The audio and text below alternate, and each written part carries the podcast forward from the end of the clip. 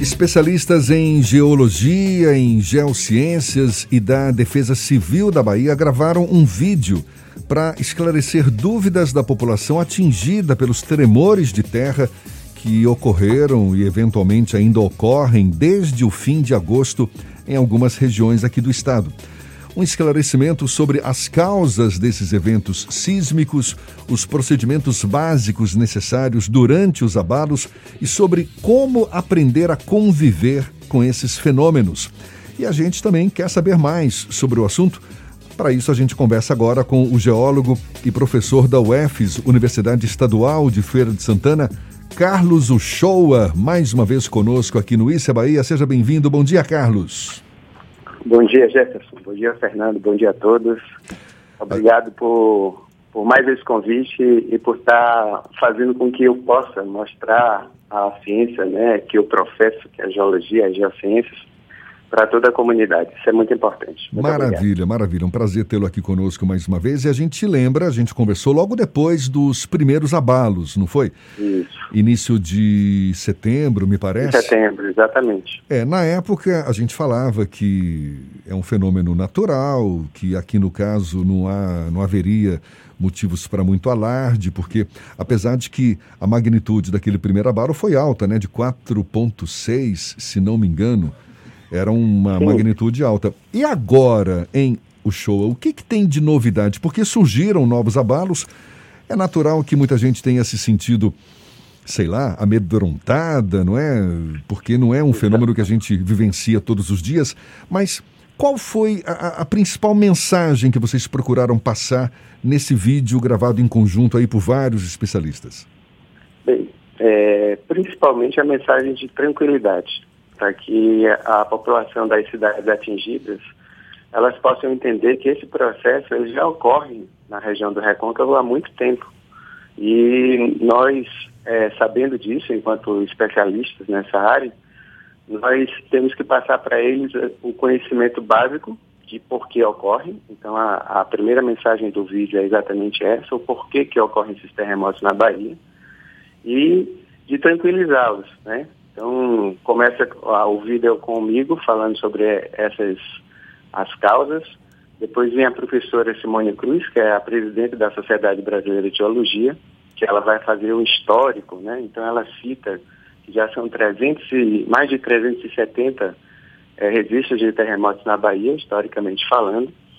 E é, nós continuamos com o Walter Sobrinho, que é geólogo da CPRM, né, um cara muito competente, que ele fala exatamente essa história de você aprender a conviver com o fenômeno, porque é isso que acontece nos outros locais. Então, as pessoas, elas é, que moram, por exemplo, no Chile ou na Califórnia, no Japão, em outros locais onde os terremotos são bem mais fortes que esses, elas já aprenderam a conviver com isso. Então, essa, essa é a mensagem. A gente precisa entender o fenômeno para poder aprender a conviver com ele, tá? E no, ainda tem a palavra da professora Olivia Oliveira, né, que é a diretora do Instituto de Geociências da UFBA, mostrando que ela montou um grupo inicialmente no IGEL, né, da, da UFBA, e depois outros, a SBG montou um grupo maior, onde eu me incluo nesse grupo, e, finalmente, a Defesa Civil do Estado, Paulo Luz e a Nicole, esclarecendo para a população que existem riscos em, em várias áreas da Bahia e que, no caso dali do Recôncavo, naquela região, é, esse, esses riscos são os terremotos. Aqui, na, aqui em Salvador, por exemplo, nós temos os deslizamentos de terra durante os períodos de chuva, né?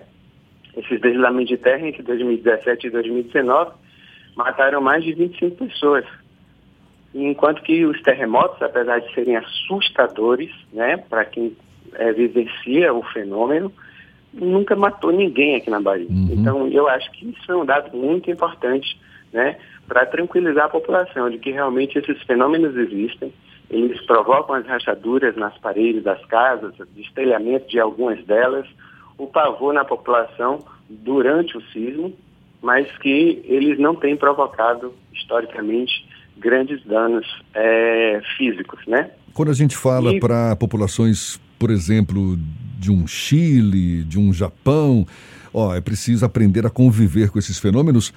Tudo bem, porque lá é bastante frequente, não é esse tipo de fenômeno. Isso. Agora, falar para a nossa população local que, ó, tem que aprender a conviver com esses fenômenos. Fica parecendo que a qualquer momento vai ter um novo tremor, o que de fato pode acontecer. Agora, chama a atenção o fato de terem havido vários tremores ou pequenos tremores num curto espaço de tempo, não é, o show? Isso, Isso historicamente exatamente. não é tão comum. Na verdade, Jefferson, é, o que ocorre é que agora, como nós temos uma, uma comunicabilidade muito maior entre as pessoas, através das redes sociais, então parece que é, esses fenômenos só estão acontecendo dessa forma agora. É, em 2002 nós tivemos terremotos na região do Recôncavo, mais precisamente na região de Santo Antônio de Jesus, e foram três tremores de terra em dois dias uhum. também. Isso uso registrado pela população, sentido pela população, porque se nós tivéssemos aparelhos naquela época como tem hoje em dia da rede sismográfica brasileira, certamente muitos outros tremores teriam sido registrados também, tá? Então, é, são fenômenos que já vêm ocorrendo sim há muito tempo e esse chamou a atenção pela magnitude maior. Inicialmente ela foi medida em 4,6 é, de magnitude, mas depois foi é, redimensionada para 4,2. Uhum. E ainda assim ocasionou alguns estragos significativos, porque, primeiro, é, são, é, a construção civil daquela área não está adaptada a uma condição de sismos, de terremoto. É, falta também manutenção. Existiam muitas casas mais antigas, né, sem manutenção. Então, tudo isso é, faz com que o sismo pareça ser bem mais assustador né, nessa região do que em outras regiões que já estão mais acostumadas. E você tem razão. É complicado você dizer para uma pessoa que ela deve aprender a conviver com esse fenômeno. Mas o que é que ocorre com as pessoas, por exemplo, que vivem em áreas de riscos nas encostas de Salvador e de outras cidades aqui é a mesma é, coisa, né? Salvador? É. Entendeu? Professor, depois, Oi, do depois do episódio do mês de final de agosto, início de setembro, foram instaladas mais estruturas para poder verificar a existência de novos abalos sísmicos aqui no interior do estado. Essas Sim. estruturas, essas tecnologias que foram implantadas, elas devem permanecer por algum tempo para que haja um monitoramento constante a partir desse fenômeno que foi pontual lá em agosto, mas que é algo que faz parte da rotina do recôncavo, apesar das pessoas não acompanharem tão de perto? Sim, sim. É, esses sismógrafos é, é, instalados pela LabSIS da UFRN, né, Universidade Federal do Rio Grande do Norte, coordenado pelo professor Aderson Nascimento, eles devem permanecer lá enquanto esses fenômenos estiverem mais recorrentes. É, por que isso? Porque esse monitoramento é importante para poder entender o fenômeno. Então, quando eu falei para vocês que inicialmente a magnitude foi medida em 4,6, depois é, foi requalificada para 4,2, é exatamente por causa já desses, desses estudos, tá? Porque é, é, não é tão fácil assim você é, medir uma magnitude de um terremoto se você tem um sismógrafo a 500 quilômetros, mil quilômetros de, de distância, mas se você tem uns, alguns sismógrafos instalados naquela região, aí vai ficar mais fácil você é, pontuar isso, ou seja, é, dar um dimensionamento mais preciso para a magnitude desses, desses terremotos. Então, é, esses aparelhos eles permanecem lá ainda, já registraram vários outros terremotos depois daqueles do, do final de agosto, só que a maioria deles não foi sentida pela população, tá?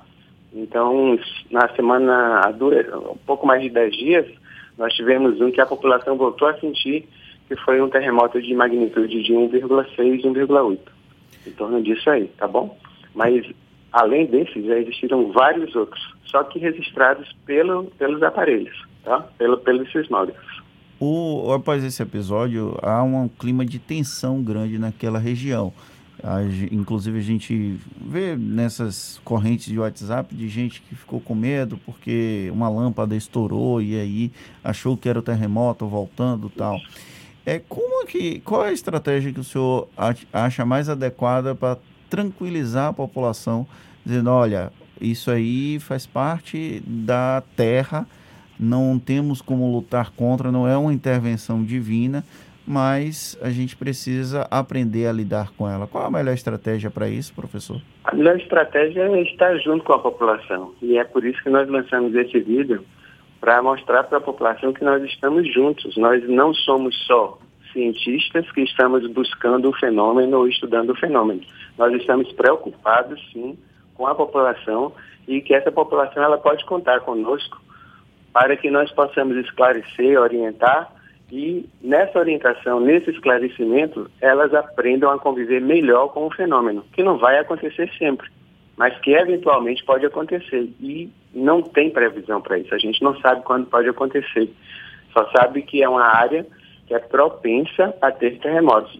Então, esses esclarecimentos e mostrando também esses dados históricos que eu já falei, de que nenhum terremoto na Bahia chegou a, a tirar a vida de, de pessoas, tá? Eu acho que isso já dá uma tranquilidade para elas saberem que até agora, né, os fenômenos eles estão ocorrendo, mas eles não têm tido uma dimensão suficiente para ocasionar perdas de vidas, por exemplo, tá? Então, eu acho que isso, isso dá tranquilidade. É a mesma coisa, pô. A Defesa Civil, ela está fazendo bem esse papel, né? É, a coordenadora de, de, desses eventos lá, a Nicole, tá? ela, ela tem trabalhado com isso. Então, no, no, no final do, do nosso vídeo, ela mostra quais são os, os procedimentos básicos né, que as pessoas devem ter durante esses tremores. Então, esses esclarecimentos são importantes.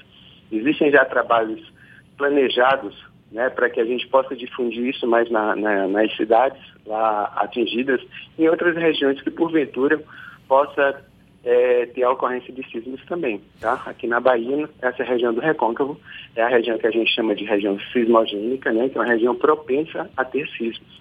E isso é histórico. Tá?